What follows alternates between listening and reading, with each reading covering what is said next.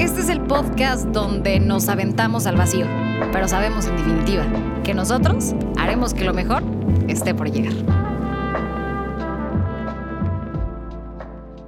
Amigos, les damos la bienvenida a una emisión más de Brinco y Veo, como siempre dando las gracias por principio de cuentas, por el apoyo, por compartir, por ser parte de estas aventuras y de estas historias que disfrutamos tanto compartir a través de este podcast Brinco y Veo. Y en un capítulo más tenemos la oportunidad de escuchar historias que siempre nos motivan, que siempre nos mueven y nos hacen preguntarnos dónde estamos, hacia dónde vamos, qué queremos. Y bueno, estas por mencionar simplemente algunas. Pero en un capítulo tan especial tenemos a otra persona muy especial para nosotros que es parte de la esencia más vital, vaya, de Brinco y Veo. Alan Guevara, qué gusto saludarte nuevamente. Ahora como co-host, no como invitado, mi querido Alan. Así es, gracias, pues me tocó ser el primero y hoy estoy feliz y contento porque déjenme, a ver, no me están viendo, pero déjenme me quito mis lentes oscuros porque tengo dos estrellas aquí que me están encandilando. Una, un, un un hermosillense y una um, yaquilanga. Yaquilanga, Luego les vamos a platicar qué significa yaquilanga. Ajá. Pero estas dos estrellas me están opacando con su, con su brillo y estoy contentísimo porque Marta les va a decir quién es. No me voy a, no me voy a adelantar porque si no me va a tirar con el, con, con el café que tiene ahí, pero, pero, pero la verdad es que no me aguanto. Ya estoy eh, muy eh, a la expectativa de que digas a quién tenemos hoy aquí en el estudio. Claro que sí, Alan. Pues bueno, me toca la tarea difícil y así como, como lo acaba de decir Alan Guevara hace unos momentos, tenemos la dicha de estar recibiendo aquí en su tierra a un emprendedor, a una persona que ha tocado puertas, que ha picado piedra y que es referente. Es una palabra que hemos utilizado mucho a lo largo del día de hoy. Pero ¿por qué estamos diciendo esto? Porque es eh, alguien que ha inspirado mucho a la comunidad que hemos tenido la gran fortuna de a últimas fechas estar cercanos a él por diferentes motivos, diferentes razones, pero que nos ha inspirado también a decir, a ver, ¿hacia dónde vamos? A través de espacios que comparte cada dos semanas más o menos. Tenemos también esta dicha de saber qué caminos son tan interesantes y darnos cuenta de todo lo que Latinoamérica está haciendo. Con ustedes en Brinco y Veo, Fernando Franco. ¡Fernando Franco! ¡Eh! Gracias. Bienvenido, Fernando. Gracias por estar con nosotros. me moría por hacer eso. ¿eh? ¡Fernando Franco! Como concurso. Entra al estudio. ¿Qué gana? Un Casi una para la próxima. Gracias por estar por acá con nosotros, Fernando. Gracias, gracias, Marta. Bienvenido, bienvenido. Gracias. Hablábamos de. Aquí en Brinco y Veo, como bien lo sabes, hablamos de dar este salto y luego darnos cuenta cómo le hacemos con estas ganas, estas inquietudes, estos sueños que podemos llegar a tener, estas dudas, estos problemas, como queramos decirle, entre otras cosas. Fernando, entre todo lo que tú has hecho, que iremos platicando a lo largo de los siguientes minutos, ¿Qué es lo que te impulsó a ti para dar tu primer brinco estando aquí en tu ciudad, en la ciudad de Hermosillo? Aburrimiento. Yo, creo que en aquel entonces eh, fue eso, ¿no? O sea, eh, aburrimiento, el, querer ver cosas nuevas, el querer eh, conocer cosas nuevas, escuchar, probar cosas nuevas. Entonces al final creo que es es más, creo que podrías decir mejor y de manera más positiva, curiosidad. Curiosidad. La curiosidad lleva a Fernando Franco a salir de Hermosillo. ¿Y qué fue lo que a ti, además de esta curiosidad que dices, al salirte de esta zona de confort, porque estando en casa, estando con la gente que conocemos, eh, en este ambiente donde podemos llegar a crecer, a veces nos es fácil voltear a, cierto camino, pero de repente tenemos una infinidad y un mundo de posibilidades. ¿Cómo te decides tú decir, órale, me voy por este y qué has ido trazando a lo largo de los últimos años? Pues es, te digo, al final es, curiosidad, ¿no? Entonces, yo lo que. Yo lo que, yo lo que quería era ver otras. O sea, ver otras culturas. Y cuando yo me voy, yo me voy como a los 18 años y me voy a, eh, me voy a Europa, a Finlandia, a terminar la preparatoria. Y, y chistoso porque te abre, te abre todo el panorama. el estar en un lugar donde no, no hablas el idioma, o sea, ni siquiera, y ellos no hablaban, ahí donde yo vivía, ni siquiera hablaban el inglés, porque es un, es un país muy pequeño de 5 millones de personas. Y entonces ellos no se iban a adaptar a mí y yo me tenía que adaptar a todos ellos. Entonces tuve que aprender finlandés como pude, que es un idioma sumamente complicado. Este, adaptarse al clima, o sea, di un giro de 180 grados completamente con respecto a Hermosillo. La comida, el idioma, el clima, y entonces eso te va creando, creo yo, el ponerte en situaciones difíciles, salirte de tu zona de confort, te va creando una resiliencia pero muy cabrona, porque era todo, o sea, desde quería agua, quería comer algo, quería este, hacer un trámite, el banco, era súper complicado, o sea, todos los días, cada hora del día era un reto. Y entonces creo que no hay mejor forma. Hay gente que lo hace distinto, ¿no? Que lo hace poco a poquito. Eh, y hay otros que lo hacen, o sea, a golpes desde un principio. Eh, y así fue como, como lo hice. Y yo creo que ese punto en mi vida, el haberme ido a esa edad y a, ese país tan lejano y, y, haber enfrentado esos retos de todos los días, creo que me formaron completamente. Yo siempre he dicho, y le he dicho a mis papás, yo estoy en donde estoy por ese momento en mi vida. Yo no sabía que iba a pasar, ¿no? Pero, pero yo creo que es, eso fue lo que, me, lo que me marcó y me puso en esa dirección, en ese rumbo. Y obviamente en ese rumbo te vas topando con, digamos, de topes, casetas, lo que quieras, pero te vas topando con esas cosas. Y entonces tú estás ahí en ese punto y dices, ok, ahora voy a la derecha, voy a la izquierda, pero tienes que tomar una decisión. Y este, y luego ya dices, bueno, voy a ir a la izquierda. Y agarras así para la izquierda por esa caseta.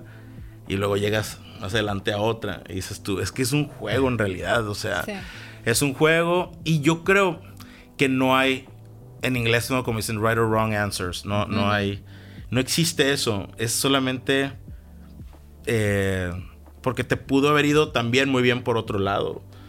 Y si te fue mal, aprendes de, los errores y algo bueno sale. Yo siempre he dicho, algo bueno sale de los errores. Te equivocaste, ok, algo bueno va a salir de eso. Entonces, yo siento que no hay eh, right or wrong, o sea, es...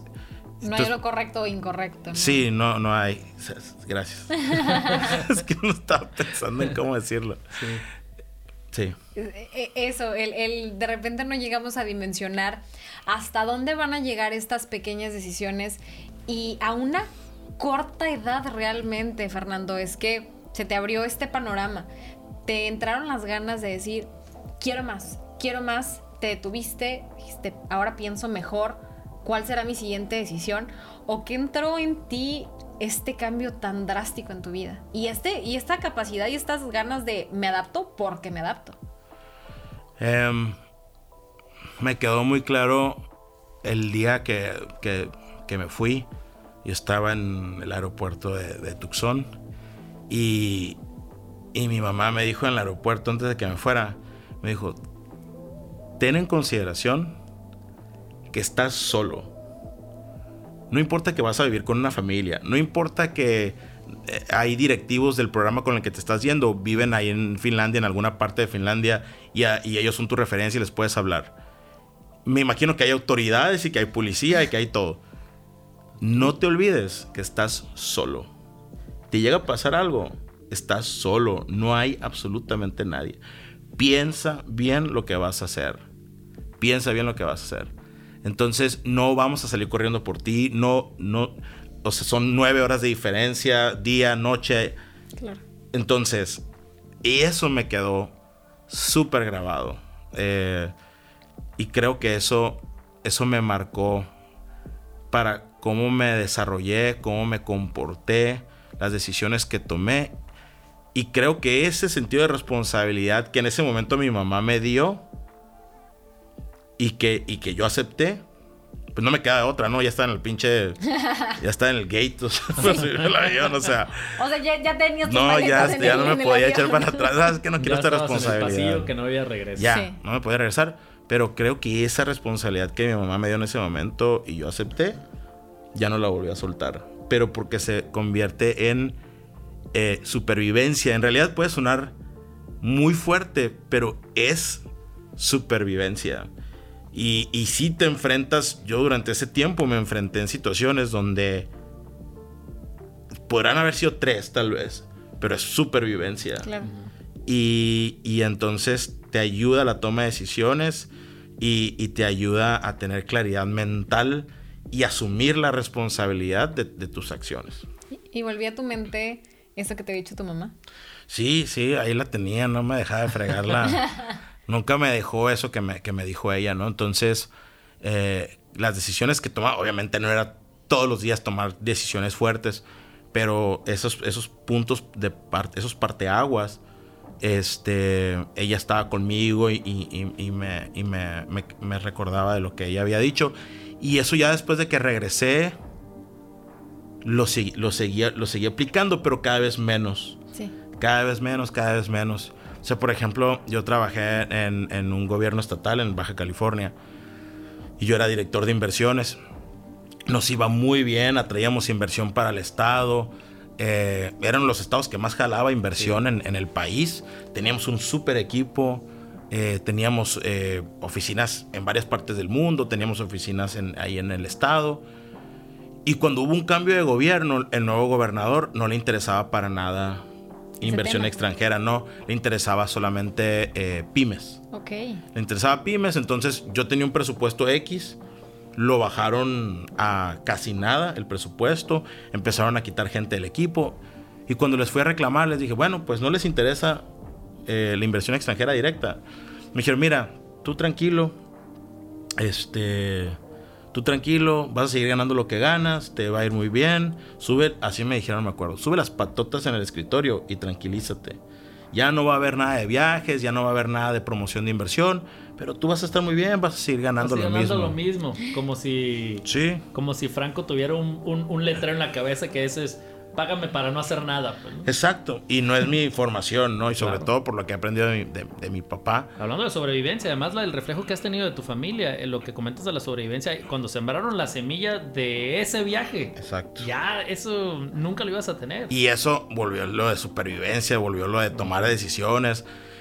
Y entonces yo dije, ¿sabes qué? No, no es para mí esto. O sea, no, yo no quiero estar con las patotas arriba del escritorio menos con recursos públicos y estar sin hacer nada. Y aparte yo tenía 28 años, o sea, 29 años. O sea, traes toda la energía, toda la pila del mundo. o sea, no, no voy a hacer eso. Y entonces eh, fue en el 2008, en plena crisis económica. Se había caído la economía mundial. Y yo fui con el secretario, le dije, este, vengo a renunciar. Y me dijo, mira, hay de dos. O ya tienes algo alineado, o sea, ya tienes un trabajo asegurado o estás muy pendejo. Porque estamos en plena recesión económica y me estás diciendo que estás dejando un trabajo de 50 mil pesos libres al mes. Con todos los beneficios que tienes, carro del año, todo, todo lo que tienes. ¿Y te vas a ir? Y, y, le dije sí. O sea, no, no este, no puedo estar sin hacer nada. Claro. Y entonces, este, mi nivel de riesgo también era muy bajo porque pues yo era soltero. Entonces obviamente cuando estás soltero, que no tienes tantas responsabilidades, asumes muchos riesgos que normalmente no lo harías. Entonces pues no tenía ni perro. No tenía, no pagaba una casa, el carro no era mío, no tenía esposa, no tenía hijos. Entonces dije, ¿sabes qué? O sea, aquí, ahí muere. Y me fui y porque podía tolerar ese riesgo en aquel entonces, ¿no? Entonces, otra vez ahí llegó eso, eso de mi mamá. Y es que, obviamente, o sea, supervivencia, claro, es supervivencia porque es todos los días ir a trabajar. Y uno, y cuando estás en gobierno, muchas veces vives de tu nombre. Vives de, de, los resultados o de la imagen.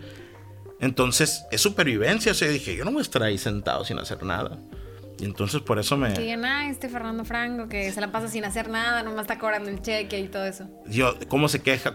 ¿Con qué vergüenza uno se queja? Y hace lo mismo. Entonces decidí irme sin trabajo ni nada.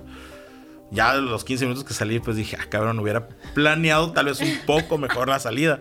Pero cuando tienes esa edad, esa edad eres muy impulsivo.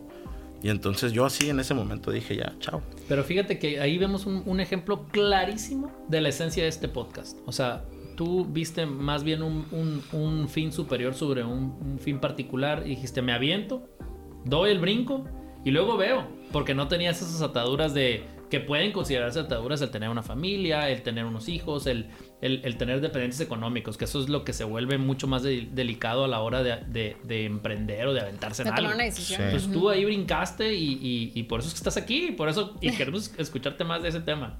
Sí, no, les digo, yo brinco y luego vi que no había nada, o sea, que no había trabajo. Tu safety net, sí. ¿a qué altura estaba? Entonces, este, ya lo que hice fue, no, pero yo, yo confiaba mucho, ¿no? Yo tenía algo de ahorros y este, yo confié mucho de que iba a haber algo, iba a haber trabajo, entonces me quemé prácticamente todo el dinero que tenía, me compré un carro del año porque el que tenía era de gobierno. Entonces me compré un carro del año y luego, o sea, me gasté todo, todo lo demás. ya, ya luego va a salir. Sí, ahí sí brinqué y vi también, o sea, luego veo. Y este, y me di cuenta que que no, no necesariamente iba a haber un trabajo que estaba buscando. Tuve varias ofertas, pero no era lo que quería. Y entonces dije, bueno, si nadie me da a mí un trabajo que yo quiero, entonces yo voy a... Yo, me creo la oportunidad. Yo me voy a crear mi propia oportunidad. Y entonces empecé a hacer este... Em, oh, ¿Cómo se dice? Consultoría. consultoría. Como consultoría, que no me gusta la palabra, pero empecé a hacer consultoría en aquel entonces. Y sí, como cuatro meses, a los cuatro meses ya estaba ganando más de lo que, de lo que, de lo que tenía en mi salario, pues. Y, tú cuando, bueno, cuando ya te encuentras en una, en un momento ya de más tranquilidad después de eh, esta serie de hechos de, ok, renuncio, tengo este ahorro, pero van, van sucediendo esta serie de cosas, abres tu oportunidad y te das cuenta de que sí da más frutos de los que posiblemente te hubieras imaginado en algún momento, dijiste, estuvo bien seguir mi intuición, esto era lo que decía, lo que yo sentía que iba a venir bueno, o, fue más una cuestión más fría que sentimental, vaya. No, no, yo pensé, yo creo que en esa edad piensas con el estómago, no piensas con la cabeza. Entonces, piensas con, con hambre, o piensas con miedo, o piensas con rabia, o piensas con rencor, pero así piensas, o, por amor, ¿no? O sea, entonces, en realidad... Somos muy románticos. Sí, se toma la decisión con el estómago, o sea, no estás analizando en realidad y pensando bien las cosas y viendo escenarios, pros, en contra, no, o sea, tomas la decisión en el momento, me encabroné y renuncié, ¿no? Entonces ya es cuando dices, bueno, tal vez debería haber ha hecho un plan de 30 días. Entonces, este, y, yo tenía tanta confianza en ese momento, digo, que yo salí. Y salí y, poco tiempo después me ofrecieron un puesto en um, ProMéxico, que en paz descanse, que era la agencia de inversión y comercio. la agencia, no puede dejar de hacer eso sobre ProMéxico. ¿eh? la agencia de inversión y comercio del gobierno mexicano. Y me habían ofrecido un puesto en la oficina de Los Ángeles de ProMéxico, que era en su momento la oficina más importante de comercio exterior de México en el mundo.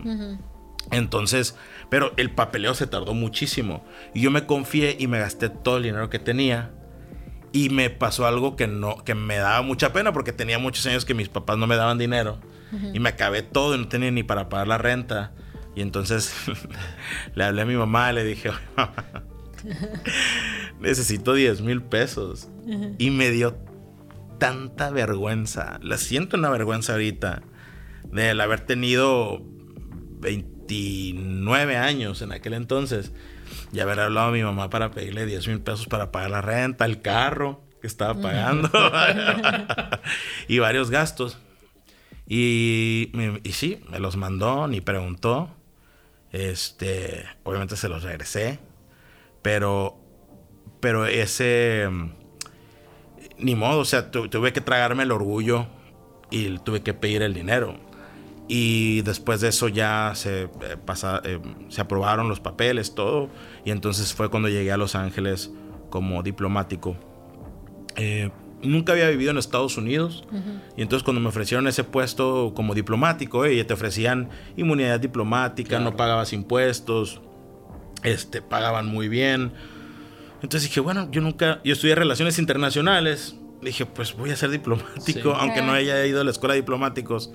Este, que en, México para ser miembro del Servicio Exterior mexicano tienes que ir al Matías Romero a la escuela. instituto, sí. Que, creo que le dio mucho coraje a muchos de, los, de las personas que estaban allá en Los Ángeles cuando llegué a la oficina porque, porque yo, yo no pasé por esa parte, ni los exámenes rigurosos, ni nada. Sí, pero tenías todo tu background de, de, inversión y comercio. Sí. Entonces eso era muy sí, eh, sí, por eso te la dan directo. Claro. Y entonces, este, y así fue como llegué a Los Ángeles y estuve un año y medio en, en esa oficina.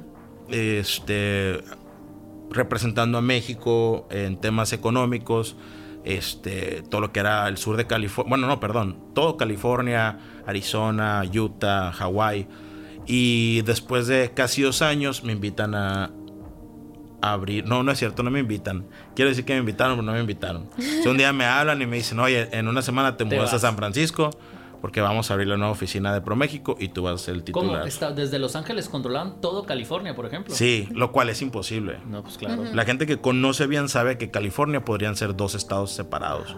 O sea, el sur es es em, farándula y este y farándula y, eh, fábricas. El norte es tecnología y energías renovables. El norte es frío, el sur es caliente el, norte es eh, demócrata, el sur tiende a ser más republicano.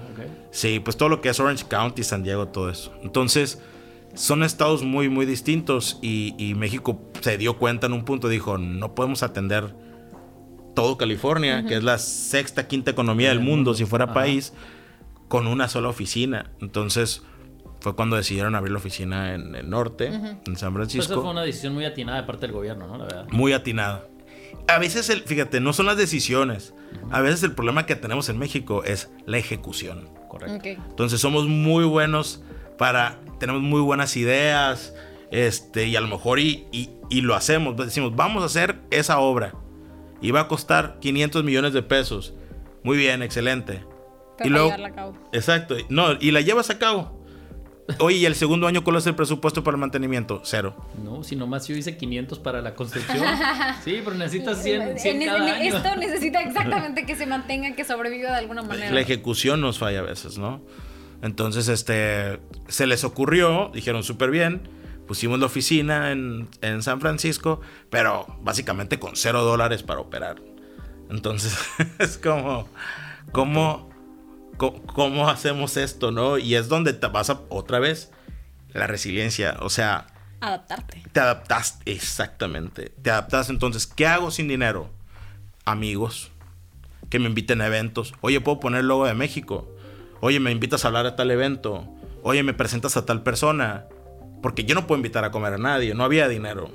Yo no puedo hacer eso, entonces ¿Te acuerdas entonces de todo ese tiempo que no sabías ni hablar ni pedir una soda en, otro país congelado cuando tenías 18 años?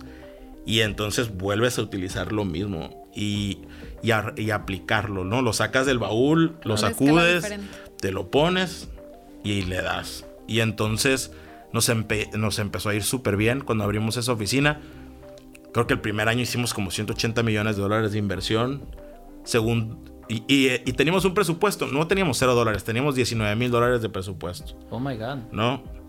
Y, llegamos a ese monto. Luego, el segundo año, el monto de la, la meta eran 280 millones. O sea, subieron 100 millones la meta y bajaron el presupuesto de 19 a 14 mil dólares para operar. Sí, y luego. sí, bueno, con 19, con 14 pueden. Llegamos a la meta y entonces el siguiente año fueron 380 80 millones y bajaron el presupuesto a 9 a mil dólares. Dios de mi vida. Se lo bajaron otros 5 mil dólares. Y yo decía, bueno, ¿qué estamos jugando? O sea, ¿qué, qué, qué es esto? O sea, ¿cómo, ¿cómo, es que estamos llegando a las metas y castigas a la oficina? Claro. Y es, no, pues es que estamos en austeridad y vamos a ver qué tanto pueden seguir haciendo, haciendo con, con, eso. O sea, hasta ahorita lo han logrado. Entonces subieron luego la, la meta este, a 400 y, y, este, y bueno, no, perdón, llegamos a las 382 millones. Y al siguiente año la bajaron, bajaron de 9 mil a 5 mil dólares, algo así, la, el presupuesto, y, aumentaron la meta a 480 millones. Y ya fue cuando les dije a la chingada. Claro.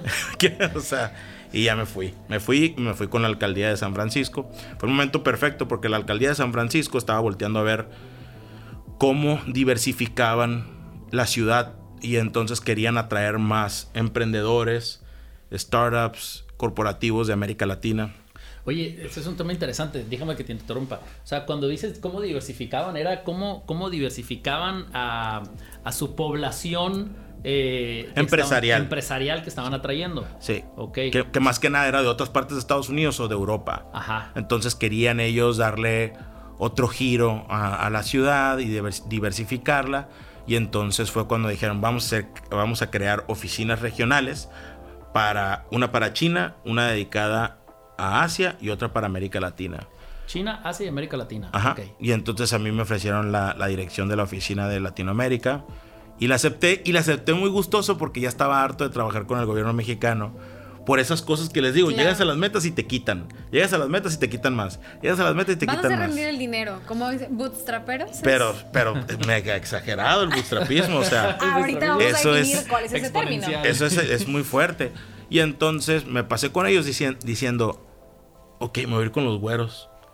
Ya estaba harto, dije, ah, ya.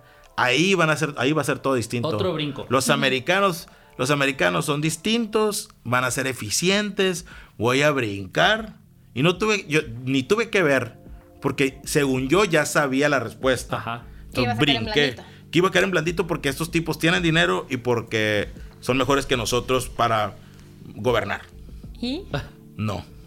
Pero ¿cómo? A ver, perdón. Y repítelo, por favor. Y no son mejores. Claro ya me di cuenta de una cosa, pero me di cuenta a la semana que ahí, que ahí también tienen gente pendeja. O sea, la, la, pendejez no es de nacionalidad. No. No, la pendejez es de las personas, de, individual, de individuos. Entonces, pero me di cuenta a las dos semanas. La mentalidad. Entonces yo, ay, güey, o sea, se me cayó esa idea que tenía yo que lo que hacían allá era mejor siempre. Y entonces, em, pero pues dije, bueno, ya, ya salté, ya llegué y aquí me voy a quedar un rato, ¿no? Este, entonces, eh, pero sí, había mucho, o sea, había mucho, por ejemplo, malas decisiones, falta de liderazgo, eh, lentos para tomar decisiones, falta de recursos. Entonces, decía yo, bueno, es, lo mismo nada más que en güeros, o sea. Sí, claro. Y entonces, este, me quedé... un escudo diferente. Sí, completamente. Y me quedé dos años y medio con ellos. Y ahí, ahí fue como, se me abrió el mundo. O sea, lo, positivo de todo esto es que se me abrió el mundo porque yo antes nada más atendía a México, pero cuando me pasé a, a la oficina de la alcaldía, Latinoamérica, me di cuenta que había todo un mundo allá afuera de emprendimiento corporativos de Argentina, de Chile, de Colombia, de Brasil. Y, el representar a la ciudad de San Francisco me dio un power increíble. Porque, con todo respeto, pero no es lo mismo la ciudad de Phoenix o San Antonio. Boulder, Austin. O Boulder, o Austin, lo que tú quieras. Que también son polos de emprendimiento. Sí, son polos de emprendimiento. Importantes. Pero hay pocas ciudades en Estados Unidos que tienen caché y que tienen ese nivel que son Los Ángeles, Chicago, eh, Nueva York, obviamente, y, yo creo que San Francisco, en ese nivel. Entonces, este, me dio un power que yo no sabía que, que tenía la ciudad en ese momento y todas las puertas que yo quisiera abrir en Argentina, en México, en Brasil, en donde fuera, las podía abrir. Aparte que las empresas en Silicon Valley eh, me abrían las puertas porque yo representaba la ciudad de San Francisco. Y esas empresas, si tenían intereses en Latinoamérica, te abrían la puerta. Entonces, eh, estuve dos años y medio ahí. Y, la verdad es que fue como. Como. Un nuevo despertar, igual que el que tuviste cuando, tenías 18 años. Yo creo que eso fue otro momento de. Ok. O sea, llegué a una caseta. Y esa caseta, ahí dije, bueno, me voy a agarrar la derecha. Así es. La agarré. La agarré y este. Y, y les voy a decir otra cosa. O sea, que creo que es importante para como referencia. Yo cuando llegué, el mercado del que menos esperaba la ciudad era de San de perdón, era de Latinoamérica. Porque es el mercado más chiquito. Normalmente si tú vas a una empresa en Silicon Valley y le preguntas, "Oye, a ver, tus ventas eh, por región, ¿cuáles son, ¿cuáles son las regiones más importantes con respecto a ventas?" Y te van a decir, Estados Unidos número uno. Eh, Asia a veces es número dos o Europa, ¿no? Ahí se alternan el, 2 y 3. Luego, este, Medio Oriente, luego Oceanía y, tú, y, Latinoamérica. ¿Dónde figura? Latinoamérica llega a veces en el sexto, séptimo lugar, antes de África. Entonces, es, es, ¿por qué? Porque hay corporativos o el poder adquisitivo en Medio Oriente, en Oceanía, es, eh, Nueva Zelanda, en Australia es más fuerte que que en Latinoamérica. Entonces, este, entonces yo llegué y era como que la oficina, pues cuando se empezó lo menos relevante en cuanto a mercado. Y les voy a decir otra cosa que también pasó, que era, yo, yo me gradué en Relaciones Internacionales de la, de la Universidad Autónoma de Baja California, ¿no? de la UABC. Y mis compañeros, los directores de las otras oficinas para Asia, Europa, eh, para China, eran Cambridge, eran Stanford, o sea, entonces yo, yo soy de la UABC. yo soy de la UABC y tengo el mercado más chiquito. Y otra vez entrar, o sea, eso de supervivencia. Y decir... Tengo que sacar la flota. Ni madres.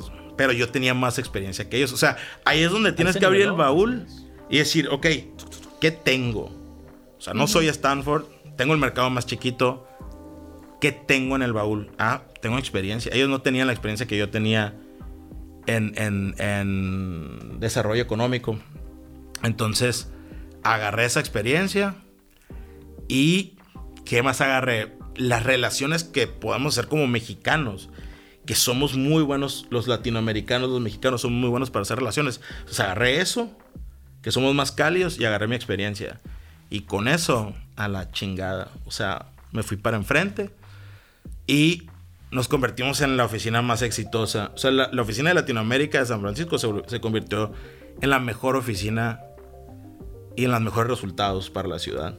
El alcalde siempre nada más hablaba, le daba coraje a los demás directivos de las otras regiones porque el alcalde siempre hacía referencia a, a, la, oficina de Latinoamérica y yo era el único que se lo que o sea, Latinoamérica, la oficina de Latinoamérica era la única que se llevaba al alcalde a viajes. El alcalde nunca fue con nadie más a viajar. Yo me lo llevé a Panamá, me lo llevé a la Ciudad de México, lo llevé a, Sao Paulo, lo llevé a Río de Janeiro. Le encantaba Latinoamérica. Entonces, eso fue como, otra vez, ¿cómo llegamos a este punto? Vuelves a abrir, o sea, les digo, el baúl y ves qué es lo que tienes a la mano. Y entonces eso fue lo que sacamos para, para poder sobresalir, ¿no? Y, dar la pelea. Oye, por pura curiosidad, ¿cómo, cómo se llama ese eh, alcalde de San Francisco? En paz descanse, se llamaba, sí, falleció. Se, llama, se llamaba Ed Lee, fue el primer em, alcalde de origen asiático. Era chino-americano y, falleció en, oficina. Eh, eh, falleció hace como unos tres años. Sí, yo creo que, creo que operar una ciudad como San Francisco no es fácil. Para aquel que conozca bien la ciudad, es una ciudad súper complicada y problemática. el nivel de estrés, pobrecito, este sí le sí, lo alcanzó. Entonces, pero te dio mucho respaldo también a ti. Mucho, mucho. Yo, siempre le voy a estar muy agradecido por esas oportunidades. Y ya después de, ahí, de, después de dos años y medio de representar a la ciudad, me súper conecté y fue cuando salté a, a Puente Labs. Y en el inter de, soltar a Puente Labs, que es la aceleradora donde, donde donde actualmente soy director, eh, em, conocí a un periodista argentino. Platícanos mucho, a ver, aquí, aquí, aquí yo tengo mucho interés. ¿Cómo lo conociste? Porque sé un poco y, nos gustaría que nos platique cuál es el background de, esta persona que nos vas a decir, de, en dónde hizo su un poco de su experiencia. Pero quiero saber cómo fue ese punto que, se conocieron y luego, y luego, y luego diste el brinco para arrancar un, un proyecto alterno. Sí, si se dan cuenta, o sea, yo casi toda mi carrera fue servicio público. Sí. ¿no? Ya sea este, federal en México, estatal, este, eh, local en, Estados Unidos. Entonces yo quería algo distinto. Siempre yo traía ya mucha inquietud y quería hacer algún proyecto eh, creativo. Entonces, eh, algo que se me ocurrió que podía hacer, er, eh, a mí siempre me llega una, te llega una revistita, es un catálogo de Stanford, a mí me llega a mi casa, y de, de clases que hay individuales. Y había una ahí que me llamó mucho la atención, yo soy fanático de las revistas. Entonces yo tengo como 18 suscripciones a revistas que me llegan de todo el mundo. Y entonces yo, yo podría escribir para una revista. Y vi en, ese catálogo de Stanford que había una clase de eh, escribir, aprender para escribir en revistas. Entonces yo quiero escribir para una revista. Yo tengo mucho que contar. Sí, aunque no sea, aunque no sea, dije, aunque no sea un trabajo que me va a dar para vivir, pero algo, algo que no era ni el dinero, era algo creativo que me sacara de mi rutina siempre de gobierno. Claro. Y entonces, este, um, eh, coincidí, así cuando estaba viendo esa, esa clase, una amiga que trabaja para una empresa muy grande argentina me dijo, oye, tengo un amigo que va llegando acá a Silicon Valley, es un periodista este, argentino también, este, y está haciendo trabajos eh, de freelancing para, creo que era para Univision, haciendo historias acerca de los latinoamericanos que viven y compiten en Silicon Valley, pero no conoce a nadie. Entonces, eh, tú conoces a todo el mundo, estaría bueno, acá en Silicon Valley estaría bueno que se conocieran para que lo ayudaras. Y entonces nos conectó y nos vimos en un, en un café ahí en, Silicon Valley, en el, todavía me acuerdo, en, en Japantown, en el barrio japonés. Y nos sentábamos y le empecé a platicar yo de historia tras historia, historia tras historia. Y entonces él, así como que apuntando todo, todo lo que le decía, llenó cuaderno de todo lo que le platiqué. Y ahí acabó. Tan tan, nos fuimos. Y luego me acordé yo cuando llegué a mi casa, dije, ah, ahí le hubiera preguntado, o sea, él es periodista. Eh, él fue jefe editor de la revista Expansión en México. Él, antes de llegar a Silicon Valley, él, está, él estuvo en México 5 o 7 años como jefe editor de la revista Expansión. Ahí nada más. Entonces, sí, ahí nada más. Entonces dije, bueno, sabe de revistas. Entonces dije, bueno, le mandé un mensaje, le dije, oye, se me olvidó preguntarte. Traigo muchas ganas de, escribir en, revistas. Y, le, le mandé el programa. Le dije, ¿puedes por favor revisar este programa de Stanford? Y dime si está bueno eh, y para, para tomarlo, ¿no? Porque traigo ganas de hacer algo creativo, algo independiente. Y ya me, me, vuelve a buscar y me dice, oye, ¿te puedes tomar un café mañana? ¿Otra vez? Yo sí. Y ya fuimos a comer incluso el día siguiente. Y me dice, oye, a ver, tú traes ganas de hacer algo creativo. Yo también traigo la idea de hacer un podcast. Y era la primera vez que yo escuchaba tal vez esa palabra, o que por lo menos había puesto atención. Yo no sabía qué era. Y estamos hablando a principios del 2016. Entonces me dice, yo eh, yo sé todo de periodismo. O sea, él estudió periodismo en, en, NYU, en Nueva York. Columbia University tiene, tiene journalism, eh, eh, tiene una maestría en, periodismo de Columbia University en Nueva York. Se entrenó en la radio pública de Nueva York, entonces él, él sabe todo acerca de eso. Tiene la formación de. Toda la formación, el storytelling, o sea, el contar historias en audio. Entonces me dijo, tengo, tengo, quiero este, hacer este, eh, un podcast de los latinoamericanos que viven en Silicon Valley compiten. Nadie está contando sus historias y tú conoces a todos. Todo, incluso ayer me, me contaste cuántas historias de, cuánta gente. Entonces, ¿por qué no hacemos esto? Y yo creo que pensó que me lo había vendido súper bien.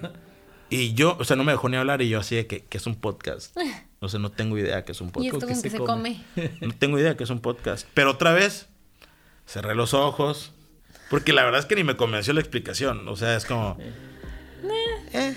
O sea, y otra vez, sí me dio curiosidad, ¿no? Pero al final entonces yo me guío por mi curiosidad. Pero algo sentiste, algo te activó ahí el sentimiento de. de pues a ver, con este güey sí voy. Sí, claro. Me suena muy. Vi que podía aprender con él. Ajá.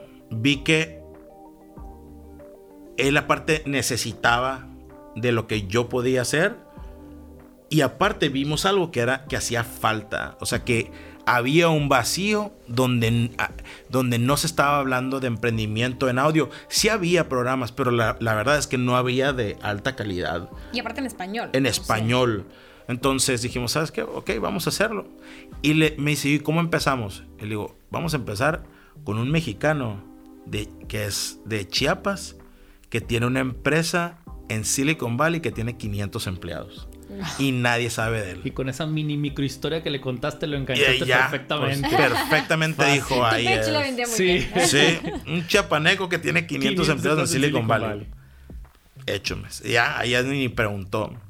Y, el nombre, El Valle de los Tercos, que es el nombre del podcast, salió en una conversación que, de hecho está grabada. Yo no, yo no sabía que él estaba grabando. Estábamos en San Francisco en mi casa y puso los micrófonos así como están estos. Y empezamos nada más a hablar. Y, me, y hablamos de, oye, ¿qué nombre le ponemos al podcast? Y yo le, yo le dije inmediatamente, Valle de Tercos, le dije. Me dice, bueno, pero es que no se puede decir Valle de Tercos, tiene que decir el, Valle, de, los Tercos. Necesitas los artículos. Le digo, no, cabrón, porque imagínate una camiseta que diga el Valle de los Tercos. Imagínate el Valle de los Tercos.com, Valle de Tercos.com. Yo pensando como vendedor. Tú querías aplicarle el quita del da Facebook para que quede. Sí, haz de cuenta, ¿no? Y él, no, él como periodista. Dice, no, no puedes mutilar. No puedes mutilar el, lenguaje. Entonces, ni la ortografía. Es el Valle de los Cercos. Y vi que no se dio mucho en eso. Dije, bueno, pues ya, luego se lo quitamos. no sabiendo que pura madre él no, o sea, no iba a ceder nunca con eso. Y está la conversación grabada, no sé dónde esté, pero sé que está grabada. Y ahí fue el primer nombre que se nos ocurrió, el Valle de los Tercos. Y él me preguntaba, pero por qué, por qué eh, tercos? Y le decía yo, mira, algo que, que, he aprendido yo aquí, en los años que tengo en Silicon Valley, es que todos son tercos. Hay tercos que les va bien, le decía yo, hay, hay tercos que les va bien y venden su empresa por 500 millones. Y hay tercos que les va mal y duermen en su carro. Ok. Pero al final, los dos son tercos. No importa que uno le haya ido bien y no importa que al otro le haya ido mal. Factor común. Factor común es que son tercos. Eh, y se mueren con su proyecto. Se enamoran de su proyecto y se mueren con la suya. Y hacen lo que tengan que hacer. Ya sea dormir en carros. Traicionar a quien tengan que traicionar. Pero Tercos al fin.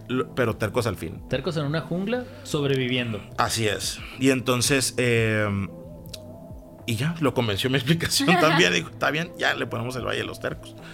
Y así fue como empezó el proyecto del Valle de los Tercos. Eh, fuimos a grabar el primer episodio y eh, sin, sin, la idea de que fuera un emprendimiento al inicio. Sí, claro. Porque era más como un hobby. Para despertar el lado creativo. Sí, para despertar el lado creativo mío. Y él para seguir haciendo periodismo, porque al final es su, su, vocación. Entonces fuimos a grabar el primer episodio con este chico, este chapaneco.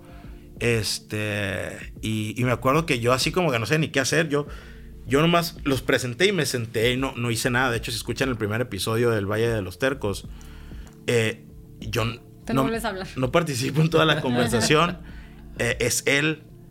Y poco a poco me fui metiendo y obviamente conforme me fui metiendo, me fue gustando más el, formato, el, podcast. Y ya, eh, pasó la primera temporada, dijimos, ahí va a morir primera temporada, era un experimento, estuvo muy bien. Lo logramos muy bien, una medallita. Sí, y ya, total, yo aprendí algo, él siguió con, haciendo periodismo. Y dijimos, bueno, ¿por qué no? Mira, le gustó la gente, teníamos muy buenos comentarios. Te sientes muy orgulloso de lo que haces, o sea, te sientes muy orgulloso de estar haciendo un producto de calidad. Y entonces dijimos, ¿sabes qué? Vamos a hacer una segunda temporada. Hicimos la segunda temporada, esa la hicimos de 27 episodios. What?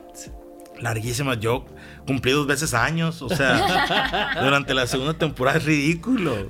Es ridículo. O sea, pero la hicimos larguísima porque nos dio mucho miedo. Porque cuando terminamos la primera temporada la, y dejamos una pausa, la audiencia cayó a la mitad. Perdimos la mitad de la audiencia cuando empezamos la segunda temporada. no querían dejar de Entonces no dejábamos de, producir. Que la gente les escuchara. horneando episodios, horneando episodios, horneando episodios. Muertos de miedo de que la gente se fuera.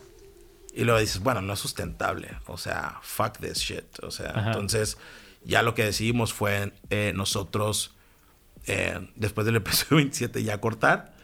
Y se acabó y dijimos, bueno, ahí ya, ya está, ahí muere. Y, y pasó algo muy curioso cuando en, la segunda temporada. Llega una, los organizadores de un evento y dicen, oye, queremos, queremos hacer este, queremos comprar publicidad. Y nosotros no estábamos ni, ni formados como empresa. Entonces, obviamente yo como vendedor, no les dije, no te puedo dar un recibo, no te puedo dar un invoice. Yo, ah, claro que sí, cuesta tanto. Yo ni sabía cuánto debería Nomás costar. le pusiste un número, ahí te avent- Otro brinco. Otro brinco claro. en este momento. Sí. Sí, y ese sí fue un brinco eh, arriesgado. Bueno, no arriesgado porque no, no, está, no teníamos el plan de vender. En No, pero claro. lo podrías controlar y lo ejecutabas rápido y salió. Lo calculé bien tonto. O sea, fue como, ¿cuánto cuesta mi hora de, mi hora de, de trabajo? ¿Y cuánto cuesta la hora de trabajo de él? Y eso dije, bueno, ¿cuánto me cuesta, cuánto tiempo nos, nos toma hacer el podcast? Ah, lo sumé. Salió carísimo. Carísimo salió. Y Pero le, los compararon. le di el precio y jaló y dijeron que sí, te compro cuatro, cuatro episodios. Y entonces le dije, espérame tantito. Y salí corriendo, le hablé a un abogado amigo allá Ajá. que me debía muchos favores. y le dije, maestro, hazme, hazme una empresa. ¿Qué nombre le pongo? Me dice, hazme una empresa americana. ¿Qué nombre le pongo? Tercos Media. O sea, fue lo primero que se me ocurrió. o sea, Tercos Media. O Stubborn y, y Stubborn Media, por si también si lo no tenemos que poner en inglés. Sí. Stubborn Media y Tercos Media. Ya lo puso. Y sí me tardé un poquito. Ya luego llegué este, a las semanas y les dije, aquí está el recibo. Ya abrimos cuenta de banco, todo. Y sí, adelante. Y hicimos, y así fue como empezamos a vender publicidad. Circunstancial completamente. Pero les voy a decir qué pasa. Es no nos preocupamos desde un principio en vender, en hacerlo negocio. Nos preocupamos desde un principio por hacer el mejor producto posible. Y cuando tú haces el mejor producto posible, el cliente potencial se da cuenta y quiere ser parte de eso. Sí. Poner su marca ahí o salir ahí o como sea. Y entonces, así fue como se dio. Pudimos cerrar la primera venta de publicidad porque nos preocupamos por hacer el mejor producto posible. Y entonces, ¿qué es la ventaja también de eso? Dimos el precio súper caro y, y ya está el estándar, alguien ya lo pagó. Porque luego llegan otros que te quieren comprar publicidad y te Como dicen... decimos eh, curiosamente, ay, ¿por qué tan caro? "Esa- Así es. A la, si la publicidad, o sea, a- mejor yo hago algo chiquito y, y- y fácil. Hay otras personas que me lo, me lo pueden vender en algo más, eh, más módico, vaya, ¿no? Claro. Y entonces nos querían, los siguientes nos quisieron comprar mucho más barato. Yo les decía, yo tengo un, re- yo les decía, yo tengo un referente que tal empresa pagó pagar esto, así es. full price. Y entonces, y tenías, teníamos otra ventaja, y eso yo creo que es algo que aplica para muchos. Es afortunadamente teníamos trabajo bien remunerado los dos. Sí. Entonces, yo lo que les decía a, las- a los clientes potenciales que se quejaban del precio, les decía, mira, yo gano ya en mi trabajo. Yo ya tengo un ingreso, yo no vivo de esto. Mi socio gana de su trabajo en la empresa de tecnología que trabaja. Entonces, nosotros no necesitamos este dinero. Yo no vivo de esto. Si no me compras, no me importa Nada, claro. o me no la renta se va a pagar, se va a pagar Todo absolutamente todo, No, maestro. sí. Entonces, o lo tomas o lo dejas. Dejas. Y si lo dejas, yo voy a dormir muy bien. Y entonces eso como que les esa seguridad o esa certidumbre no les dejas no les dejas mucho espacio de, de maniobra. Claro, Fernando, de verdad que queremos, queremos abrir la invitación a que regreses con nosotros porque hay tanto que queremos seguir Sí, platicando por favor. Ah, ya se nos acabó el tiempo. Se nos acabó el Sí. tiempo más rápido de lo, de lo que pensamos, pero eso pasa cuando uno disfruta este, realmente las conversaciones. Primero que nada, a alguien que se adapta a las circunstancias, a un terco, a alguien que cree y que es fiel también a, a sí mismo, porque es lo que nos has demostrado a lo largo de compartir nuestra historia. Muchísimas gracias. Muchas gracias por la invitación. Yo estoy levantando la mano porque quiero Ok, hacer algo y sí. le quiero hacer una pregunta rápida. A manera de wrap it up, platícanos cuál es la pasión de Fernando Franco. Porque además, ah, quiero que quede en el micrófono, admiro tu carrera, admiro tu visión, lo que has logrado y lo que le estás reflejando a tu familia y a todos en esta sociedad este, sonorense de, de- de los últimos años. Eso es muy importante y necesito que lo sepas. Para mí, eh, en lo personal, es muy importante Gracias. que tú lo sepas, lo que está reflejando a, a los que estamos ahorita involucrados en el ecosistema de emprendimiento. Completamente. O sea, ya eres una pieza más, ya es un referente y eso no tienes idea qué tan valorado es en este momento. Platícanos, ¿cuál es tu pasión? ¿Cuál es la pasión de Fernando Franco en este momento?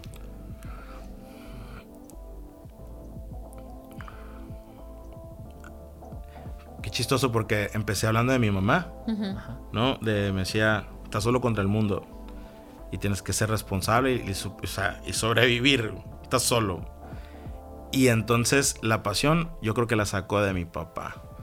Mi papá siempre desde niño me decía, deja las cosas mejor de cómo las encontraste. todo lo que toques, me decía, todo lo que tome, lo que toques, tú, Luis Fernando, Franco, Valenzuela, todo lo que toques, deja huella, que sepan que estuviste ahí y deja las cosas mejor de cómo las encontraste. Y he vivido desde ese, desde que estaba niño en el IMAR que me dejaba en la escuela y me decía eso. Creo que hasta ahorita Con esa. es lo que me motiva siempre a dejar las cosas mejor de cómo las encontramos, siempre ser mejor, ayudar a otros, escuchar, tener empatía. Y eso yo creo que lo que me apasiona es, es gracias a mi papá, es cómo ayudo a otros a, a que logren sus sueñños, a que mejoren, aunque sea un poquito, aunque seas 1% mejor este día y yo te ayudo en eso, perfecto. Correcto. Eso, ya lo estás haciendo en esta ciudad, en este estado. Gracias. Así que felicidades. Y de verdad que sigan eh, a El Valle de los Tercos a través de las redes sociales. Escuchen este podcast maravilloso que es referencia para muchos de nosotros y que justo, justo lo que mencionaba Alan y, nos sumamos a, este agradecimiento también que tenemos para contigo, eh, Fernando y que quede también aquí grabado, que te esperamos en un siguiente episodio. Así Muchas gracias. Gracias por la invitación. Ya, ya, ya quedó aquí sentado y los invitamos a todos ustedes con esto, con esta enseñanza también, a dejar las cosas mejores de cómo las encontraron, a seguir adaptándonos al cambio, porque estamos en una constante evolución y sobre todo a las ganas siempre de marcar la diferencia. Alan Guevara, qué gusto compartir otra vez el micrófono ahora de esta forma. Muchas gracias por la invitación y voy a estar aquí cuantas veces sea necesario para ver a personajes como Fernando y como tú. Muchísimas gracias. Gracias a todos ustedes por regalarnos y permitirnos compartir este tiempo. Y recuerden seguirnos a través de las redes sociales. Estamos en Brinco y Veo, en cualquiera de las plataformas y seguimos descubriendo nuevas historias. Compartan este podcast en todos sus perfiles, en todos sus perfiles digitales. Y recuerden que los esperamos en un siguiente episodio para brincar y ver todos juntos dónde caemos. Hasta la próxima.